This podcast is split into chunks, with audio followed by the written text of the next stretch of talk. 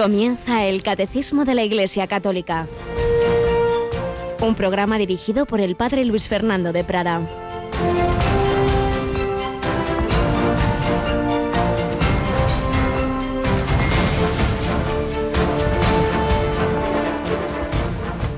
¿No han quedado limpios los diez?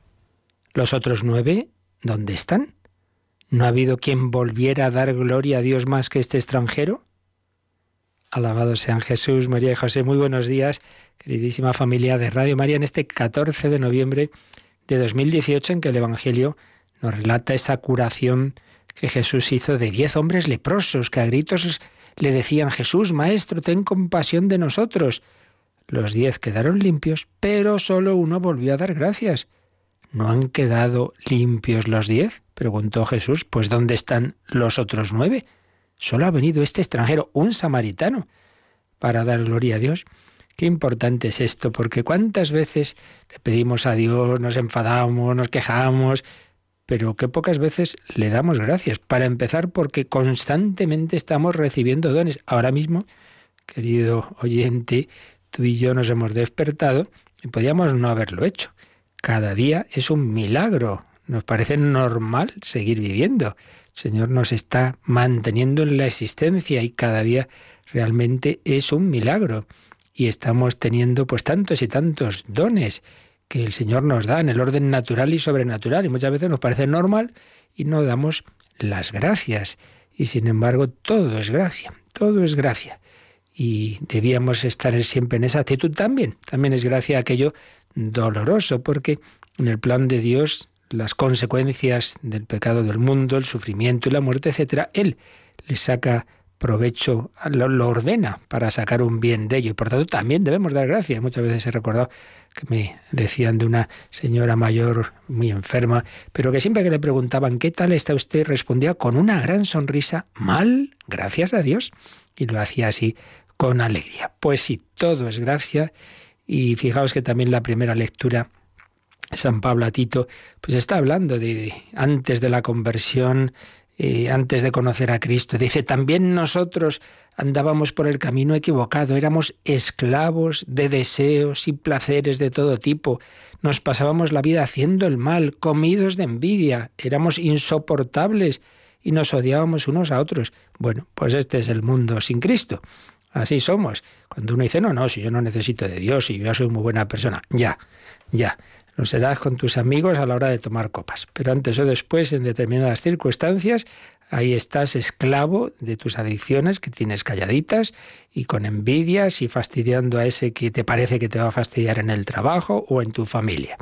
Mas cuando se manifestó la bondad de Dios nuestro Salvador y su amor al hombre, esa maravilla del amor de Dios. Por su misericordia nos salvó por el baño del nuevo nacimiento y de la renovación del Espíritu Santo, para que justificados por su gracia seamos en esperanza herederos de la vida eterna. Bueno, solo por eso ya, ¿qué más podemos desear. Y por eso dice San Pablo, por mucho que suframos, los sufrimientos de esta vida no son nada en comparación con la gloria que nos espera. Claro, si no tenemos fe y esperanza en ello, pues no valoraremos esos regalos de Dios. Pues pedimos a la Virgen María, que siempre estaba en esa actitud de acción de gracias, que nos ayude a nosotros a tenerla. También hoy damos gracias de que tenemos aquí a Mónica Martínez. Buenos días, Mónica. Muy buenos días, padre hemos despertado con sonrisa y alegría y dando gracias a Dios. bueno, hemos despertado con dificultad, pero hemos despertado en cuanto hemos sido conscientes con alegría. Eso, eso. A veces el primer dos, tres minutos uno está diciendo, Dios mío, ¿por qué habrá sonado ese cacharro?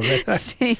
Pero bueno, luego ya cuando vamos siendo conscientes, mm. rectifica la intención y le da gracias a Dios. Pues sí, así hacemos nosotros, que nos permite estar aquí eh, en este rato, esta mañana, a los pies de Jesús, que siempre nos quiere enseñar, nos enseña a través de esa doctrina de la Iglesia que sintetiza la revelación de Dios, la Sagrada Escritura, la tradición, la vida de los santos, como estamos haciendo desde hace ya un mes, ya nos queda poquito de estos retazos que hemos eh, recogido de la vida de Santa Teresa, pues vamos a seguir esas andanzas de Santa Teresa en esas sus fundaciones, con esos momentos siempre, casi siempre con problemas, casi siempre con dificultades. La enseñanza pues es clara. El Señor nos llama también a nosotros a colaborar a la obra de la extensión del reino de Dios, pero no pensemos que entonces ya todo me tiene que salir muy bien. No, también entran las dificultades ahí, en esa catequesis, en ese apostolado, en ese tu intentar hacer el bien tu familia, pero todo es gracia. La cruz es camino de fecundidad. Si el grano de trigo no cae en tierra y muere, no da fruto, pero si muere, da un fruto abundante. Teresa de Jesús, con su vida, con sus andanzas, sus enfermedades, sus últimos días no pasándolo demasiado bien, pues todo ello fue un grano de trigo que menudo fruto está dando en la historia de la Iglesia. Pues así lo pedimos por su intercesión.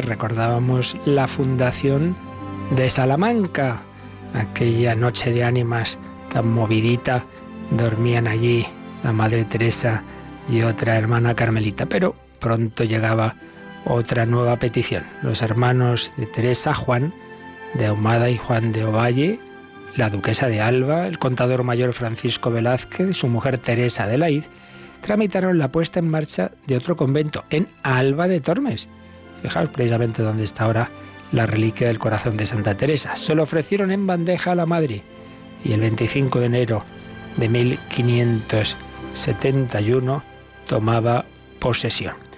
Pero pronto iría a otra gran ciudad castellana. El 19 de marzo de 1574 se abría otro convento en Segovia, mientras los canteros daban los últimos toques a las torrecillas, botareles y arbotantes de la catedral. Escribe Nicolás González, la dama de las carmelitas se vio retratada en la dama de las catedrales. Eran iguales. Pasmo de los ojos, solaz del espíritu, un suspiro de fe cada portada, un altar cada arcada y un himno majestuoso cada nave, se ha escrito de esa catedral de Segovia. En esos días de marzo, pasó la fundadora por el acueducto, buscando la casa que doña Ana Jimena había puesto a su disposición en la calle Almuzara. Como había ocurrido en los casos anteriores, pues iba a haber lío. Iba también a suceder en este. El demonio revolvió la ciudad en contra de las recién llegadas. Pero si es que casi siempre tiene que pasar esto. El Señor Jesús llegaba a un sitio y, y al principio sí, mucha acogida y mucha gente que le seguía, pero pronto había también rechazo y esto le pasaba y le pasa a los santos antes o después. El primero en contradecirla fue nada menos que el señor provisor y juez del obispado, que hacía las veces de obispo y, nada, este se pensó que habían entrado en su jurisdicción sin permiso, aunque se le dijo que el obispo había dado licencia de palabra, no se fiaba de las palabras y quería verlo por escrito. Esta misión de Santa Teresa pues también iba a costar un poquito. Mandó quitar el Santísimo, prohibió volver a decir misa en la casa, menudo disgusto. Pero escribe Santa Teresa en su libro de las fundaciones. Al fin acabaron con él, es decir, consiguieron, le convencieron, de que nos dejase el monasterio.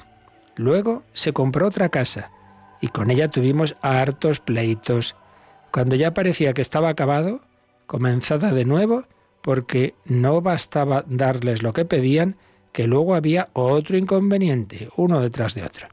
Los cubos, las garitas, los cónicos chapiteles, la torre majestuosa, los robustos matacanes del Alcázar, dominando el apacible valle de Eresma, le hablaban a Teresa de resistencia y de valor. La memoria de la gran reina Isabel la Católica, que desde el Alcázar segoviano soportó las veleidades de su hermano y las intrigas de la corte hasta salir victoriosa para inaugurar el más glorioso de los reinados, la afirmó a Teresa más y más en que había que luchar hasta la muerte.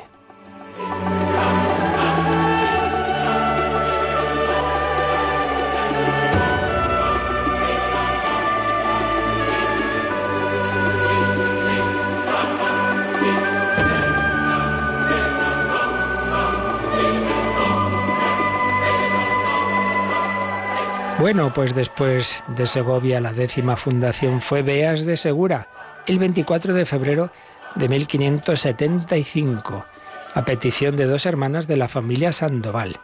Y desde allí, por mandato del provincial de Andalucía, aceptó trasladarse a Sevilla, en contra de su voluntad. Y desde luego le esperaban de nuevo muchos problemas y en el mismo camino muchísimos percances. Nos cuenta camino de Sevilla, íbamos en carros muy cubiertas y entradas en la posada, tomábamos un aposento, bueno o malo, como lo había. En los carros, madre mía, eh, viajaban como en horno de asar a pleno sol de Andalucía y con los hábitos de las carmelitas.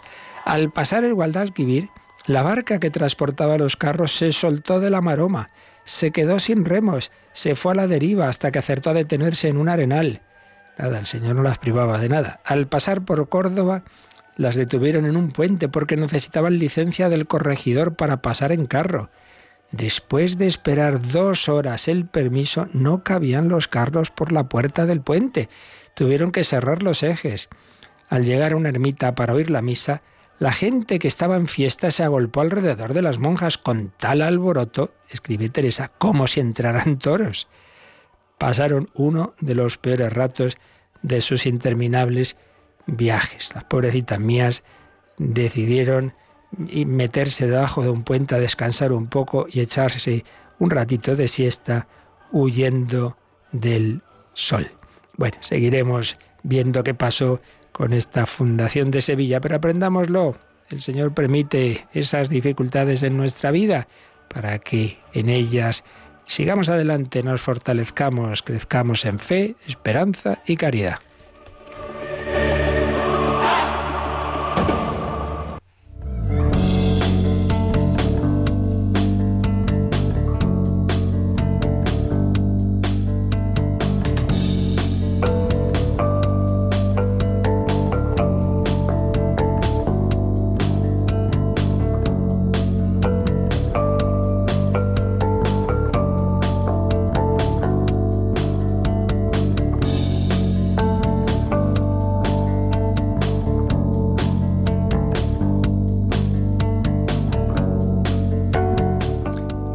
Después de estas aventuras no nos podemos quejar de que si se nos estropea no sé qué en la radio, son tonterías, ¿verdad? Desde luego que la vida tiene sus afanes y hay que afrontarlos todos con espíritu positivo porque nace de la esperanza de que el Señor nos ayuda. Claro que sí, y que todo está en ese plan divino, como cuando la Virgen y San José iban a Belén y, podían pensar, uy, ya verás tú, Señor va a poner todo fácil para nacer. Pues no, no, no puso las cosas fáciles, pero en ese plan de Dios estaba eso, justamente, que Jesús nos diera ese ejemplo de humildad, de pobreza, de nacer en la calle, para que todos los hombres nos veamos, y veamos ese amor tan grande que nos tiene y cómo se identifica con nuestras dificultades. Bien, pues ese Señor Jesús está, prolonga su presencia en medio de nosotros en la Iglesia.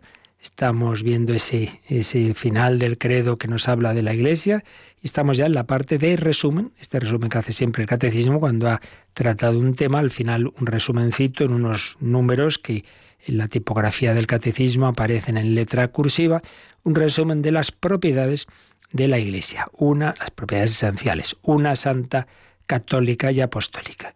Hemos visto ayer el número que nos resume la primera propiedad, la unidad, pero como también lo ampliamos con el Yucat y nos habíamos quedado a medias, vamos en primer lugar a releer de nuevo este número 866 y enseguida vemos otros números del Yucat que lo explican.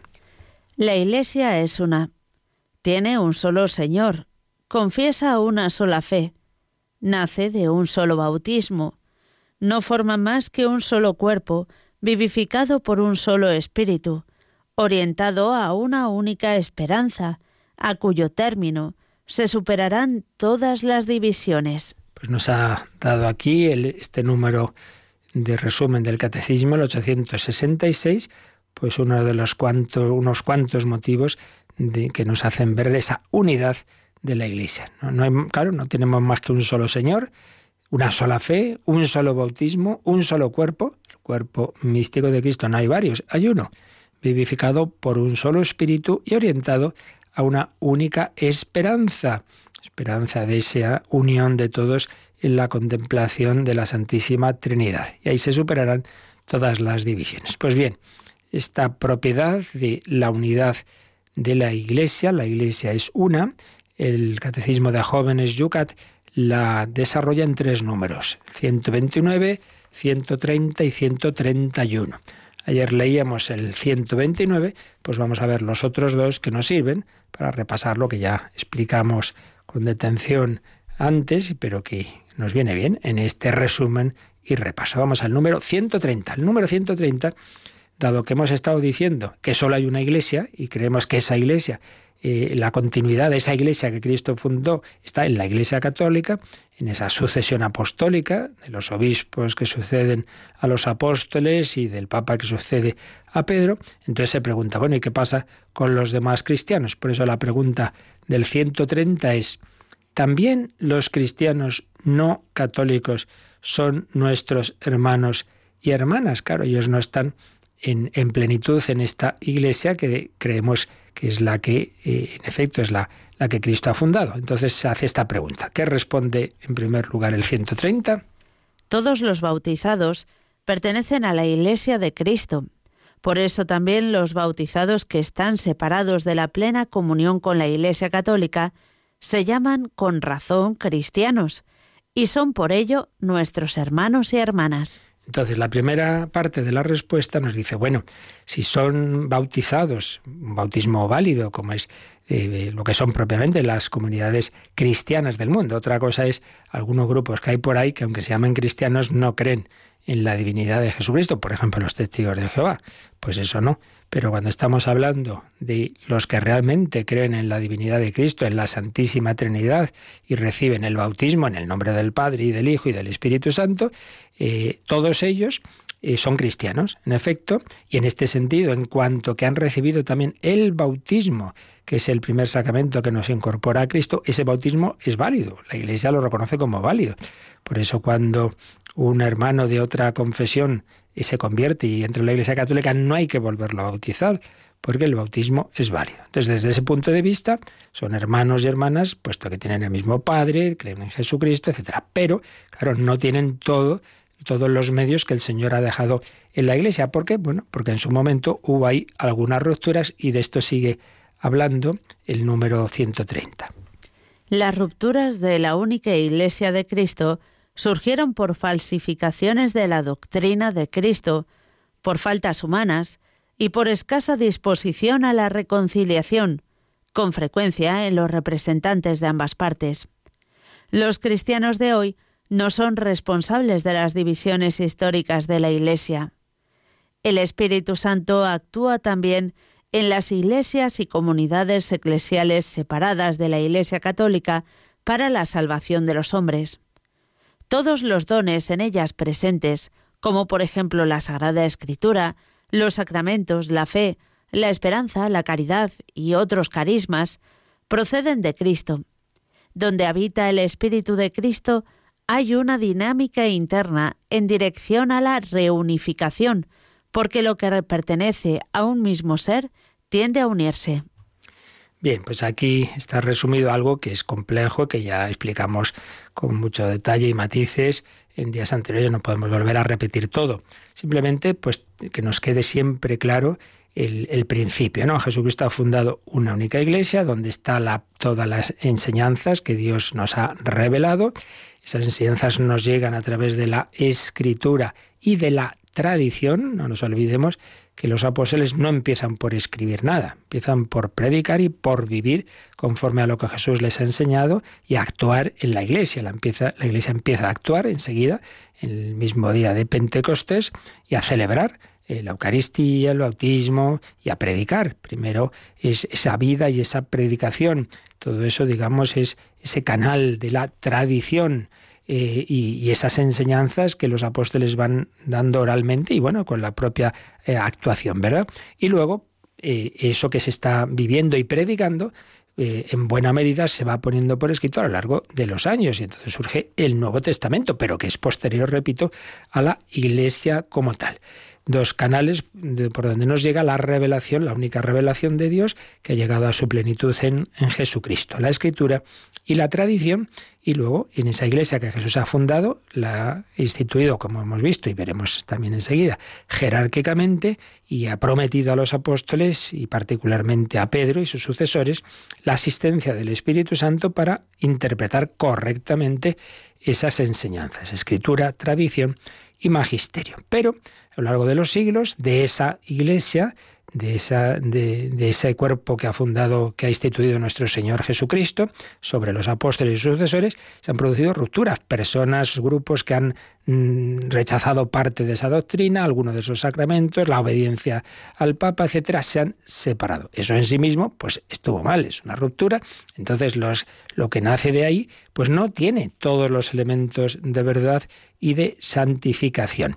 Entonces, por un lado, eso hay que tenerlo así claro, es decir, no, pues en efecto ahí hay algo que, falta, pero por otro lado, eh, no hay que olvidar que tienen aspectos de, esa verdad y de, esa, y de esos medios de santificación eh, que, son, que proceden del Señor, que son verdaderos y que son santificadores y que naturalmente todo ello también eh, santifica a esas personas. Entonces no hay que caer en ninguno de los dos peligros.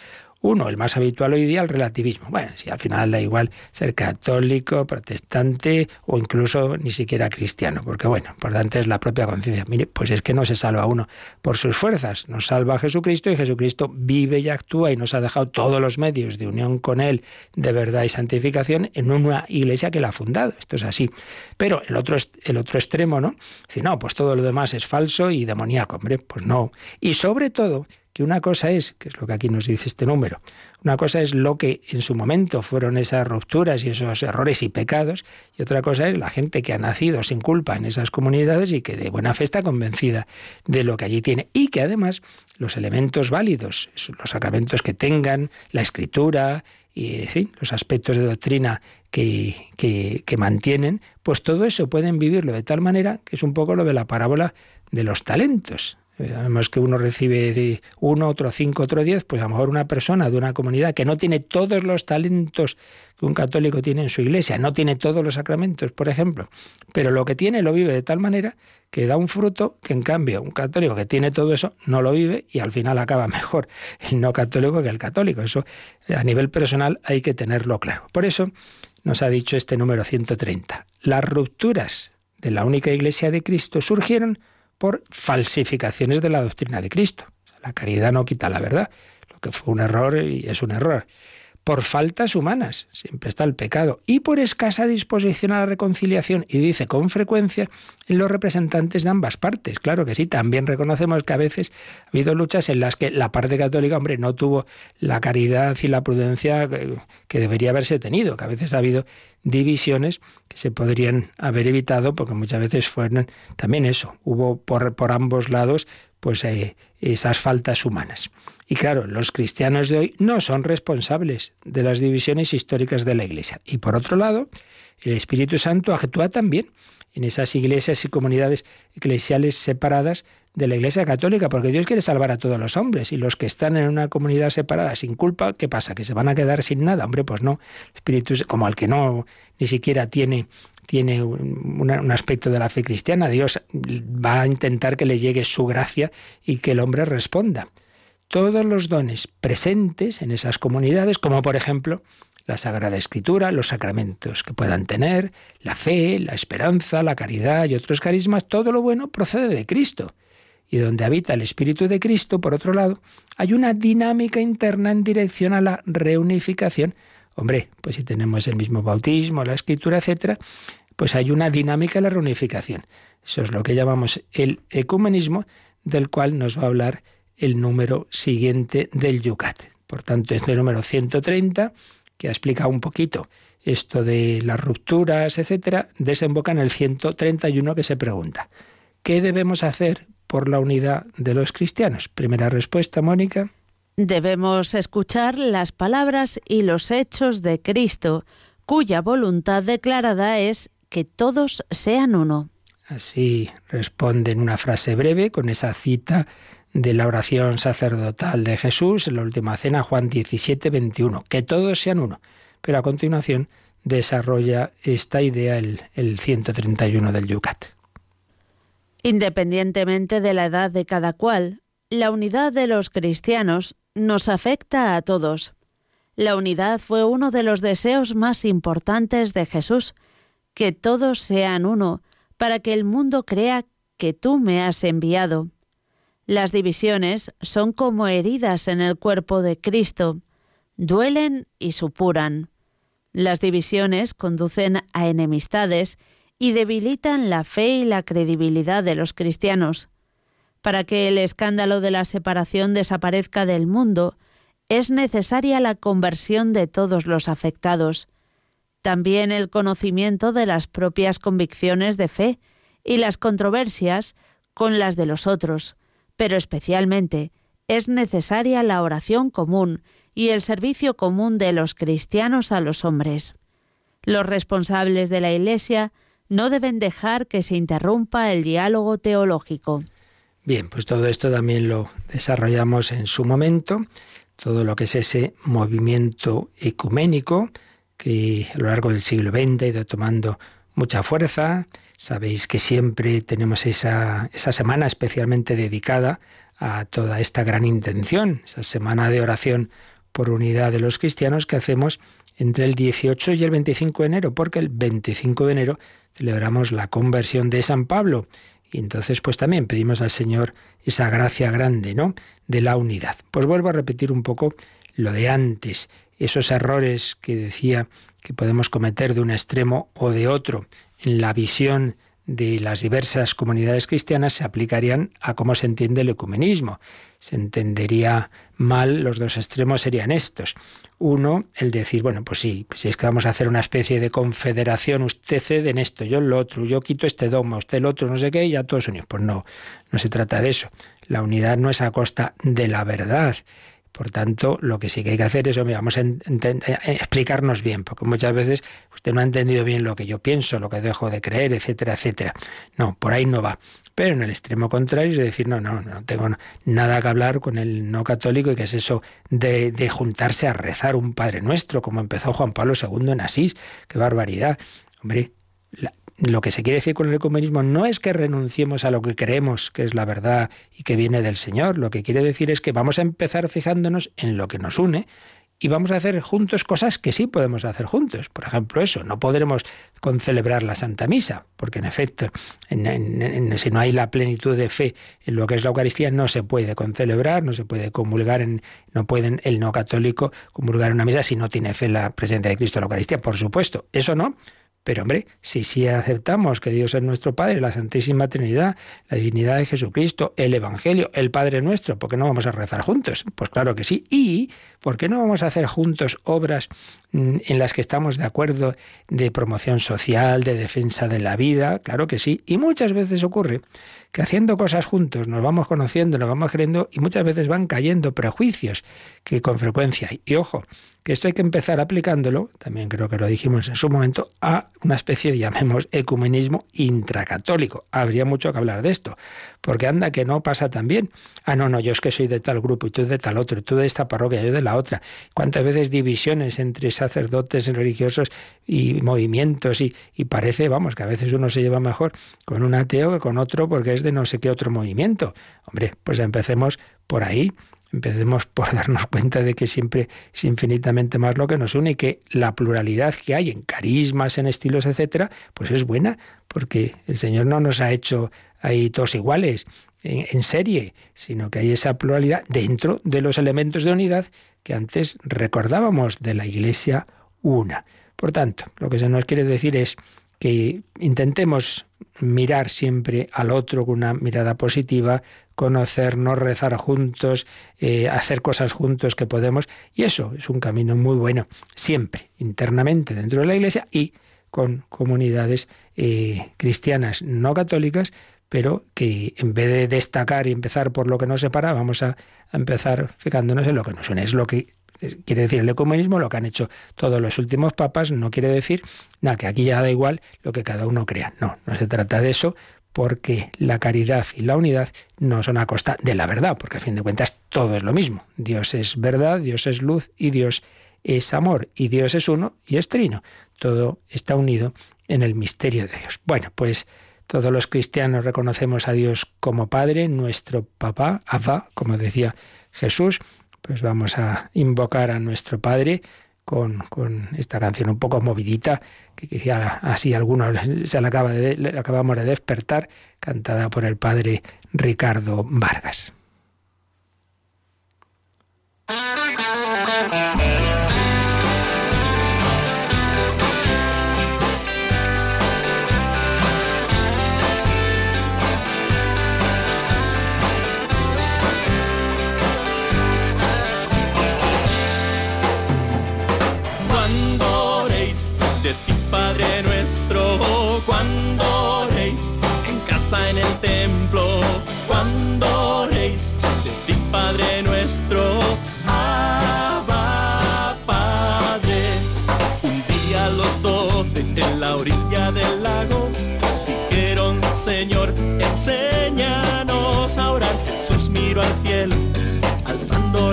Las manos, y aquella mañana le oyeron decir,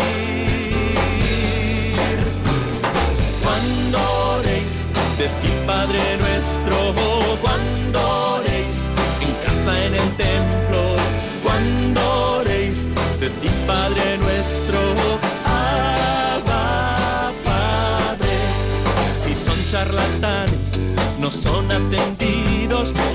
Ser sencillo y te acoges sin más. No está en pensar mucho ni en palabrerías. En este negocio se trata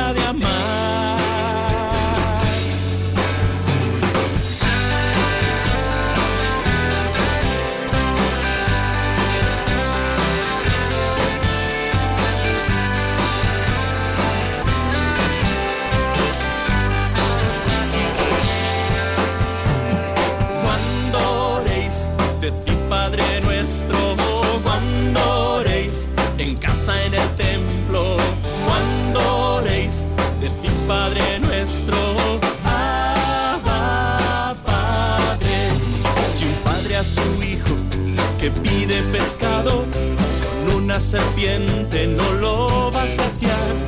Aún más a vosotros, vuestro Padre bueno, de su Santo Espíritu os ha de llenar.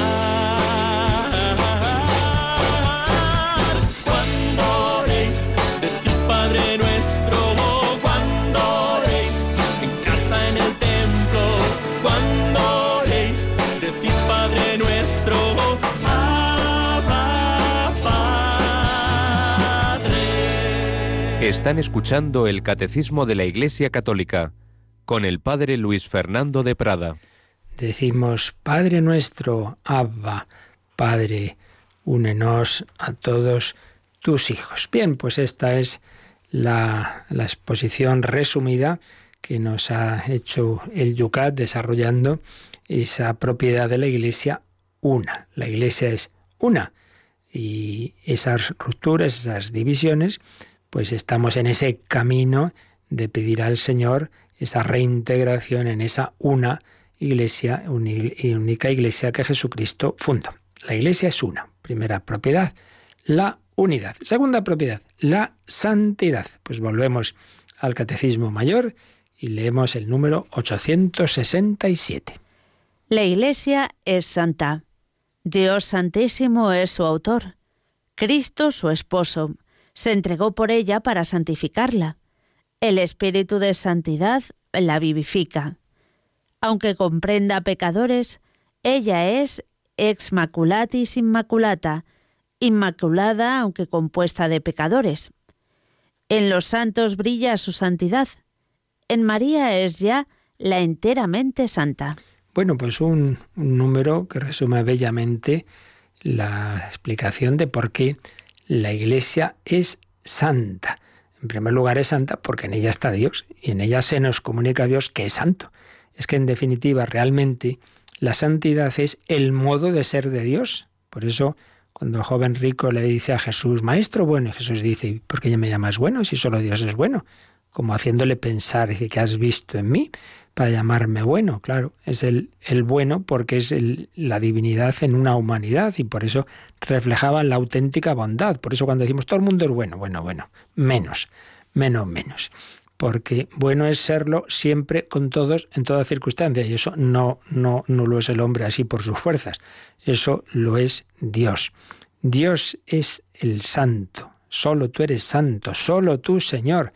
La forma de ser de Dios, la divinidad, diríamos, forma de la divinidad es la santidad. Por tanto, el único santo es Dios. Y esto lo, lo dice el catecismo refiriéndose también a las tres divinas personas Dios Santísimo es su autor, es el autor de la santidad de Dios, el Padre. Cristo, esposo de la Iglesia, se entregó por ella para santificarla. Cristo, Hijo de Dios, pues con esa divinidad, pero que se ha hecho hombre y al hacerse hombre, digamos, se desposa con la Iglesia, entonces nos quiere entregar a nosotros su modo de ser, su divinidad, su espíritu, y precisamente, en tercer lugar, la tercera persona, el Espíritu de santidad la vivifica. Fijaos, todo Dios, Dios es Espíritu, claro. Pero especialmente hay la tercera persona, la llamamos el Espíritu Santo.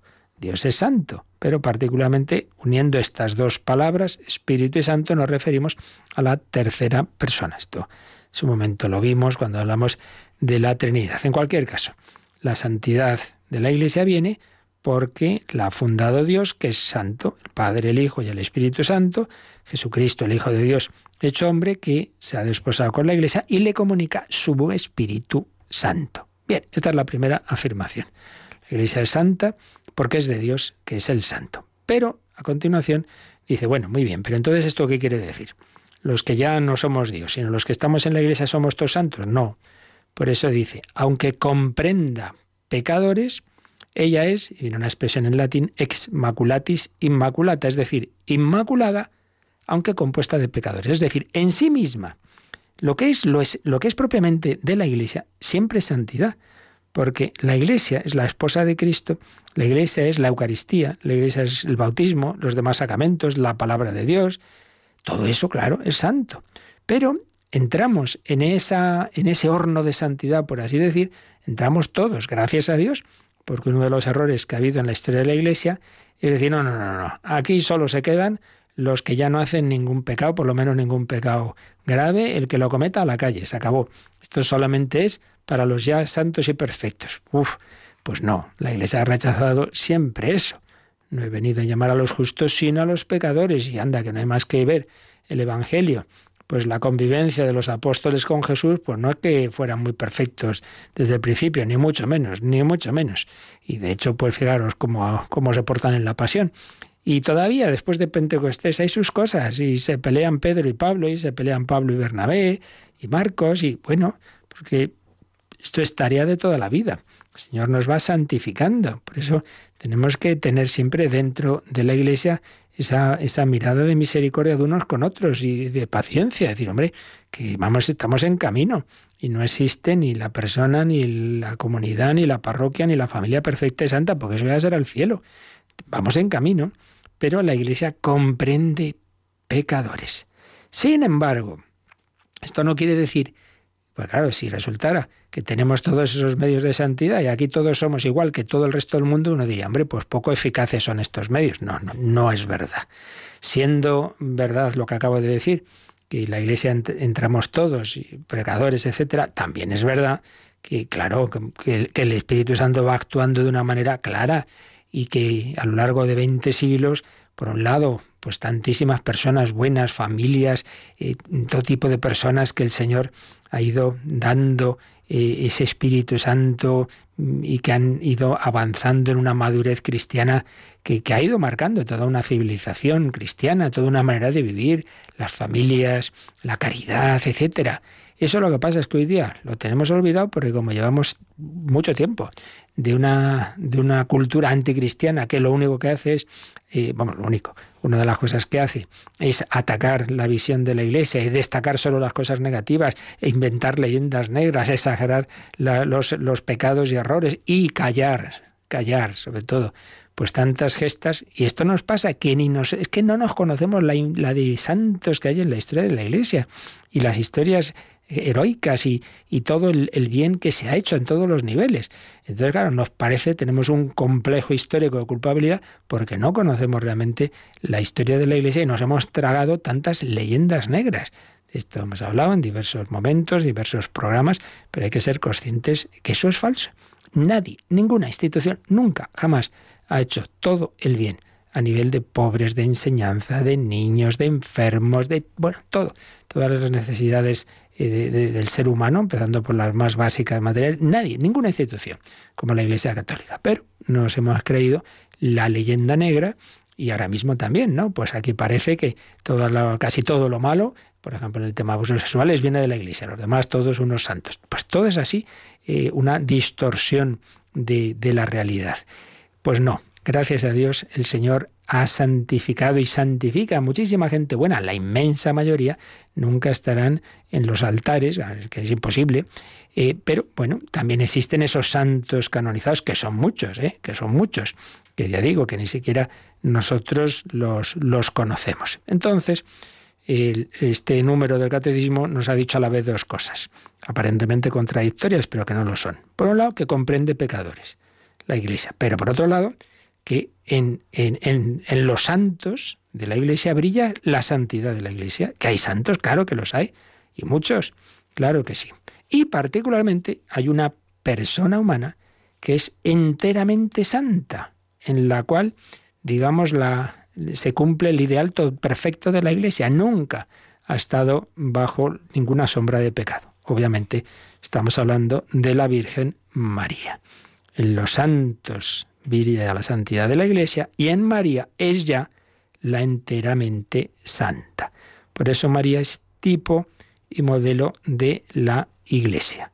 Lo que eh, esperamos llegar a, ser todos en el cielo, ya personas totalmente eh, purificadas para poder contemplar a Dios, eso desde el primer momento ya se ha dado y se da en la Virgen María, que está ya y glorificada en cuerpo y alma. La Iglesia es santa porque la ha instituido Dios nuestro Señor, que es santo, porque en, ella están los medios de todos los medios de santificación que el Señor nos ha dejado, particularmente los sacramentos, muy especialmente la Eucaristía, que es el mismo Cristo corporalmente presente. Eh, en, en, esta iglesia entramos todos, empezamos todos mal, empezamos en el pecado, que ya nos quita el bautismo el primer pecado, el pecado original, los demás sacramentos y demás medios van purificándonos, nos van santificando y estamos llamados a que al final de nuestra vida haber cumplido la vocación a la santidad, vocación universal a la santidad. No todos estamos llamados a una santidad canonizable que implica unos aspectos ya particulares, pero sí a esa santidad que Dios llama a todos. Esa vocación universal a la santidad, de la que habló el capítulo quinto de la Lumen Gentium del Vaticano II, es algo muy importante. Aquí ahora no lo podemos desarrollar, lo hemos desarrollado en varios, varias ediciones de otro programa de un servidor, Vida en Cristo. Tenéis, pues, por ejemplo, eh, lo, que es la, la, santidad en los diversos estados de vida, algo diremos en las próximas catequesis del catecismo, el tema muy interesante de personas con limitaciones psicológicas, pero que también están llamados a la santidad, lo que se llaman los santos no ejemplares, a todos, a todos, a cada uno, todos y cada uno. Dios nos llama a amarle con todo el corazón, llamar al prójimo, cada uno con nuestras cosas, con nuestros defectos, con nuestro temperamento, vocación universal a la santidad, por tanto, también para ti. Bien, pues este, este número del catecismo tiene su reflejo, de nuevo nos vamos al Yucat, tiene su reflejo en el número 132. Se pregunta este número, ¿por qué es santa la Iglesia? Primera respuesta en el primer párrafo, Mónica. La Iglesia no es santa porque todos sus miembros sean santos, sino porque Dios es santo y actúa en ella y por ella. Todos los miembros de la Iglesia están santificados por el bautismo. Pues como veis, en este primer párrafo en dos frases, de nuevo hace alusión a esos dos aspectos que decíamos. En primer lugar, es santa no por nosotros, sino porque Dios es santo y actúa en ella y por ella. La Iglesia es santa porque mira, aquí te vas a encontrar con Dios y Dios es el que te santifica. Primera idea. Pero segunda, ahora ya miramos a nosotros y dice, todos los miembros de la Iglesia están santificados por el bautismo. El primer sentido de la palabra santo, por ejemplo, cuando San Pablo en diversas cartas dice, a ver, los santos de esa comunidad, los santos a quien se refiere, a los cristianos. El primer sentido es simplemente el que ha recibido esa primera unión con Dios que se da en el bautismo. Los santos. Tú eres santo porque ya el bautismo te ha dado la vida divina, la vida de Dios.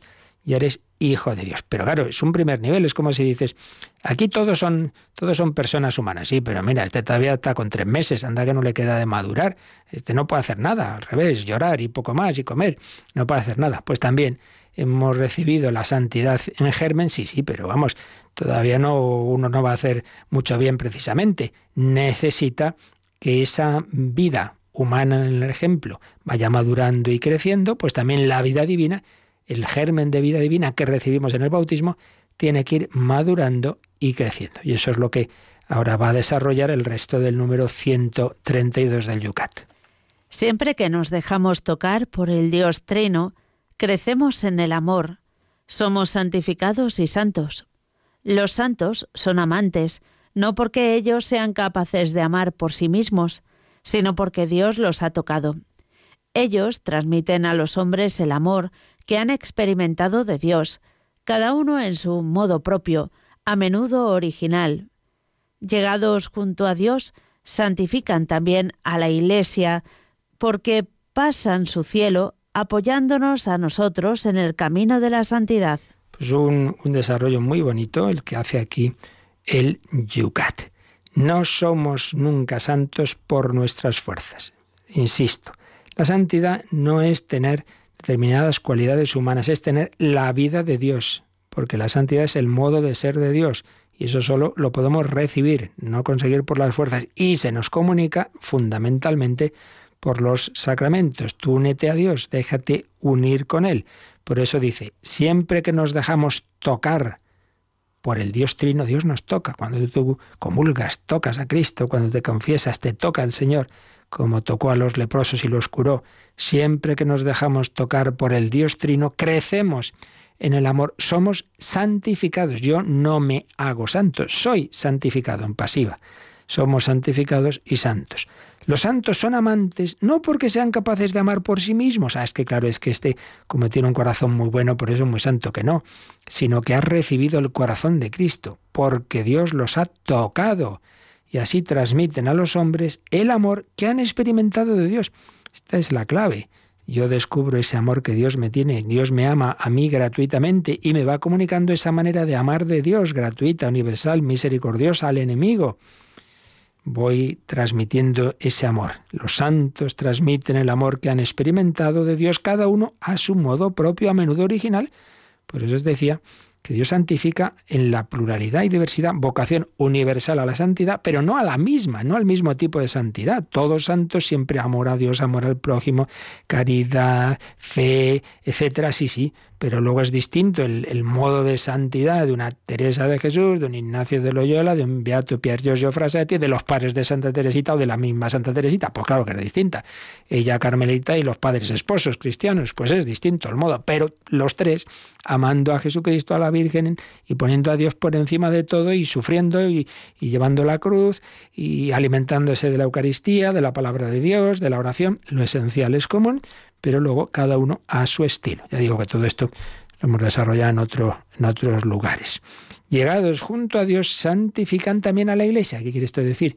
Que el que ya muere y habiendo incumplido esa su vocación, en el cielo, los santos ya canonizados, bueno, canonizados o no canonizados, pero que están en el cielo, dice que pasa en el cielo apoyándonos a nosotros en el camino de la santidad. Eso de pasa en el cielo está tomado de una famosa expresión precisamente de la santita que antes mencionaba, Santa Teresa, bueno, santita porque era pequeñita, ¿verdad? Y ella se llamaba en diminutivos, pero una santaza en realidad, Santa Teresa del Niño Jesús, Santa Teresita, que cuando ya iba a morir decía, pasaré mi cielo haciendo el bien en la tierra. Es un gran consuelo cuando una persona cristiana, pues eso, se nos ha ido, no, no, se nos ha ido, pero ahí sigue ayudándonos.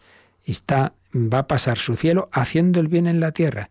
Ese padre cristiano que ha luchado por sus hijos, por darles la fe, etcétera, va a seguir haciéndolo desde el cielo. Y por eso acudimos a la intercesión de los santos y experimentamos la lluvia de rosas que decía la propia Santa Teresita, es decir, gracias que Dios nos concede por intercesión de los santos.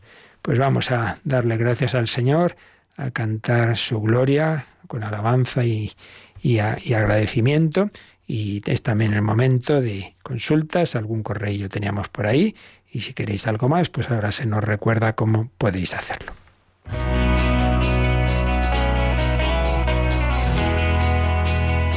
Participa en el programa con tus preguntas y dudas. Llama al 91005 9419. 91005 9419. También puedes escribir un mail a catecismo arroba. Catecismo arroba.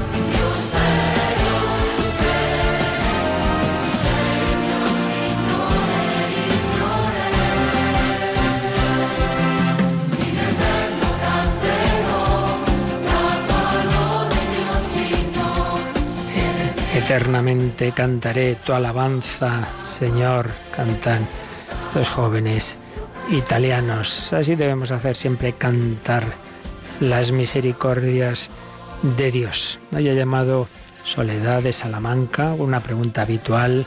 ¿Adán existió o no existió? Porque cuando Dios crea a la mujer de la costilla del hombre, ¿eso es una metáfora o es real? Vamos a ver. Adán, claro que existió. ¿En qué sentido? Pues en el sentido que Dios creó un primer hombre y una primera mujer que luego, esto ya lo explicamos con calma en su momento, pero resumimos su intento, ¿no? Que esa creación, lo que es la parte del cuerpo, fuera, digamos, de cero, o Dios hubiera ido preparando un cuerpo, dirigiendo una evolución, bien, eso la Iglesia lo deja a la ciencia. Lo importante es que en un momento dado, que no sabemos cuál fue, eh, en un momento dado Dios crea primer hombre y primera mujer, es decir, no solo un organismo biológico, sino con un espíritu, con un alma humana. Entonces, hay un primer hombre y una primera mujer, que la Biblia llama Adán y Eva. Eso es, eso es lo que transmite esa enseñanza. Luego, lo de la, forma en que uno de los relatos, eh, porque ahí se mezclan varios en el Génesis, uno de los relatos eh, de la creación habla de la creación de la mujer con lo de la costilla del hombre, pues sí, eso es metáfora. Lo que quiere decir es que son de la misma naturaleza, están unidos, que hay una atracción mutua, que digamos se explica así, porque sería como volver a ese ser original en, esa, en, ese, en ese cuerpo originario de Adán. Pero en definitiva, que lo importante es que Dios ha creado al hombre y a la mujer de la manera que sea.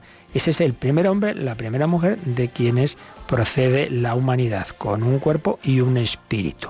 Y en esa pluralidad de varón y hembra, llamados a la unión y complementariedad. Y luego dice, dicen que venimos del hombre primitivo, del Homo sapiens. Bien, que quién, ese primer hombre y esa primera mujer, ¿qué correspondencia tiene con las hipótesis? Que ha hecho la ciencia sobre los diversos tipos de hombre, pues no se sabe, porque la primera que no lo sabe es la ciencia. Porque cuando uno mira un poquito las teorías que ha habido en los últimos años, y dice, madre mía, yo me acuerdo unos gráficos que había hace cuando yo estudiaba en el colegio, y dice, yo, todo eso ha cambiado. Ahí decían que había el primer hombre y mujer de, de, tal año, luego al cabo, de, digamos, de tal eh, siglo o milenio, luego no, no, es de otro. Uy, que ha aparecido un resto en no sé dónde. Si es que nos perdemos ahí en, en tanta antigüedad que realmente no, no está claro, ¿no? No lo sabemos.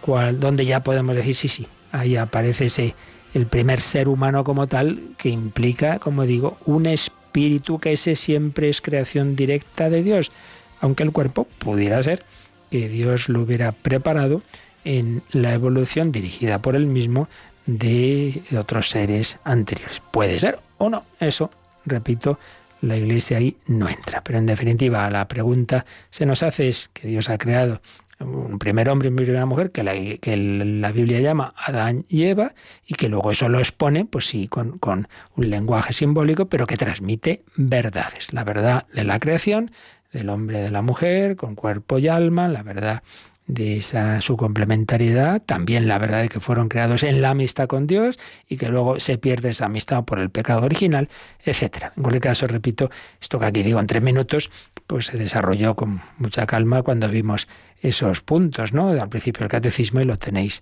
en las recopilaciones que, que se han hecho de todas esas catequesis y en el podcast de Radio María. Pues nada, pedimos al Señor su bendición para santificarnos, para responder a nuestra vocación a la santidad en el día a día, en el hoy, en este 14 de noviembre de 2018, que nunca más se va a repetir.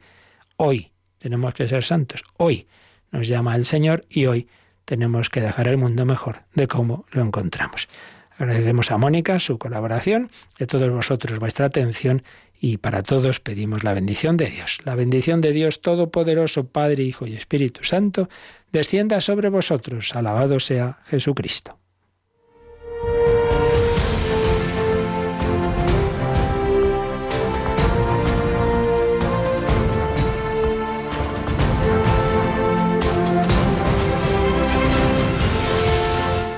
Han escuchado en Radio María el Catecismo de la Iglesia Católica, un programa dirigido por el Padre Luis Fernando de Prada.